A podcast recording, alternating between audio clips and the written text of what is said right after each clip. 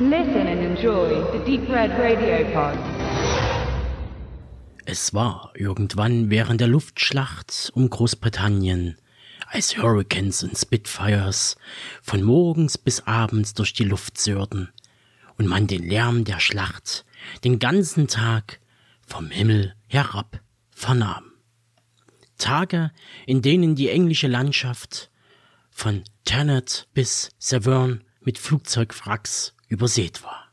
Es war im Frühherbst, als die Kastanien reiften und die Äpfel von den Bäumen fielen. Und die ersten Kremlins von der Royal Air Force gesichtet wurden. Dies sind die einleitenden Worte aus Roald Dahls erster Erzählung The Kremlins aus dem Jahr 1943. Die Geschichte handelt von schelmischen Fabelwesen, die oft von Piloten der Royal Air Force als Erklärung für mechanische Probleme und Pannen angeführt werden. In Dahls Buch wird die Rache als Motivation der Kremlins angeführt, weil deren Waldheimat durch den Bau eines Flugzeugwerks zerstört wurde und dafür wiederum wird nun die Royal Air Force mit sabotierten Kisten bestraft. Am Ende wird natürlich alles gut. Die Kremlins machen gemeinsame Sache mit der britischen Luftwaffe und helfen fortan als fleißige Heinzelmännchen aus. Dass Kremlins bald als die Klabautermänner der Lüfte herhalten mussten, haben wir letzten Endes Hollywood zu verdanken. Wir denken da an die Twilight Zone in den 60er Jahren und Nightmare at 20.000 Feet oder John Lithgows zermürbender Flug im Jahr 1983. Nicht zu vergessen Joe Dantes berühmt-berüchtigte Mogwais aus der Emplin-Schmiede.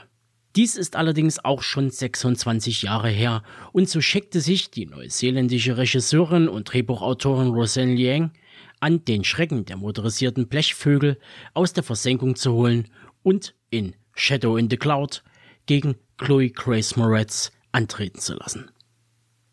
Doch damit der 83 Minuten nicht zum gruseligen Creature-Feature-Highlight verkommt, darf man sich überwiegend auf Konversation zwischen unserer Titelheldin und dem männlichen Personal der fliegenden Kiste gefasst machen.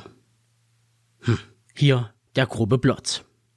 Im Zweiten Weltkrieg wird Maud Garrett, gespielt von Chloe Grace Moretz, mit einer heiklen Mission betraut.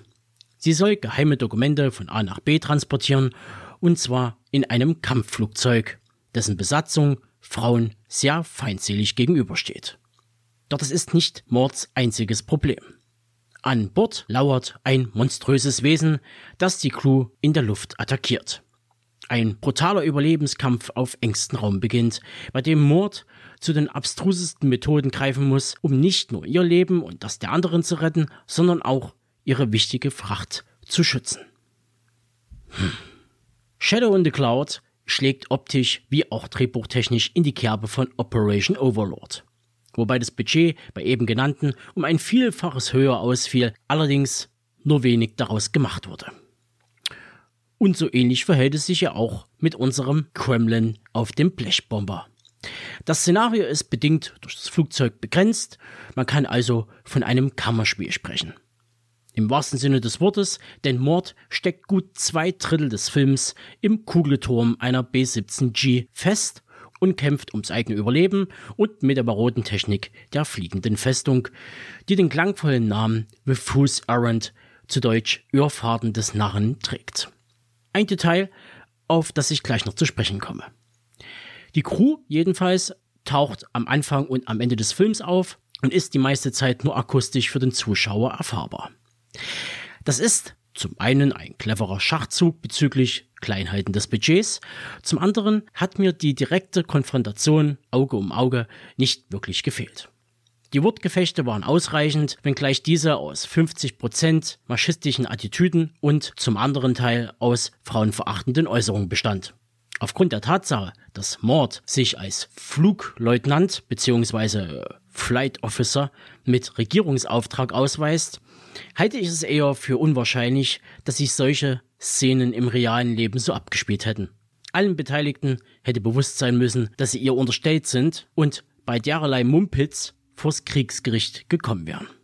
Aber sei es drum, wir reden ja hier von einem fantastischen Stoff. Und der wirbt mit einem zerstörerischen Fabelwesen. Optisch nett gestaltet orientiert sich unser fabulöser Saboteur am Aussehen einer Fledermaus aus dem Skizzenheft von Francis Ford Coppolas Dracula und den mutierten Höhlenbesetzern aus Neil Marshalls Descent von 2006. Jedoch wirkt das Monster trotz wirklich guter Arbeit von Peter Jacksons Effektschmiede Weta wie ein Fremdkörper im Film. Zumindest in den Situationen, wenn es zu einem Aufeinandertreffen zwischen Mensch und Monster kommt. Ich erwähnte vorhin die Irrfahrten des Narren. Wenn man sich die Produktionsgeschichte zu Shadow durchliest, dann passt der Titel dazu wie die Faust aufs Auge. Denn für das Drehbuch war Max Landis verantwortlich. Dann jedoch kamen die Vorwürfe der sexuellen Belästigung dazwischen und veranlassten die Produzenten, Max rauszuwerfen bzw. rauszuschreiben und Roseanne Liang schrieb den Film komplett um. Man darf sich an dieser Stelle fragen, was vom eigentlichen Skript übernommen wurde und wie es ohne Umschreibung aussah. So oder so ist die Handlungsanweisung eine Ansammlung hanebüchender Ideen, die dem Film die aufgebaute Spannung nimmt und grotesk in einen Cartoon verdreht.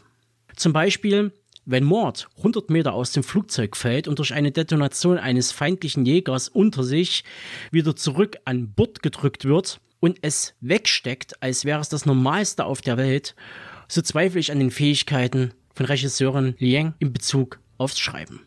Denn inszenieren kann die Neuseeländerin durchaus und legt mit Shadow eine solide kleine Weltkriegs-Action-Episode der Twilight Zone aufs Parkett, auch wenn diese 30 Minuten zu lang ist. Shadow in the Cloud ist ein kurzweiliger Streifen, der durchaus seine Qualitäten besitzt, siehe Look, Setting und der ungewöhnliche Einsatz eines Retro-Wave-Scores. Dennoch fehlt es dem 80 Minuten an einer richtigen Gewichtung bezüglich Story, Tempo und das Aufrechterhalten der stimmigen Atmosphäre.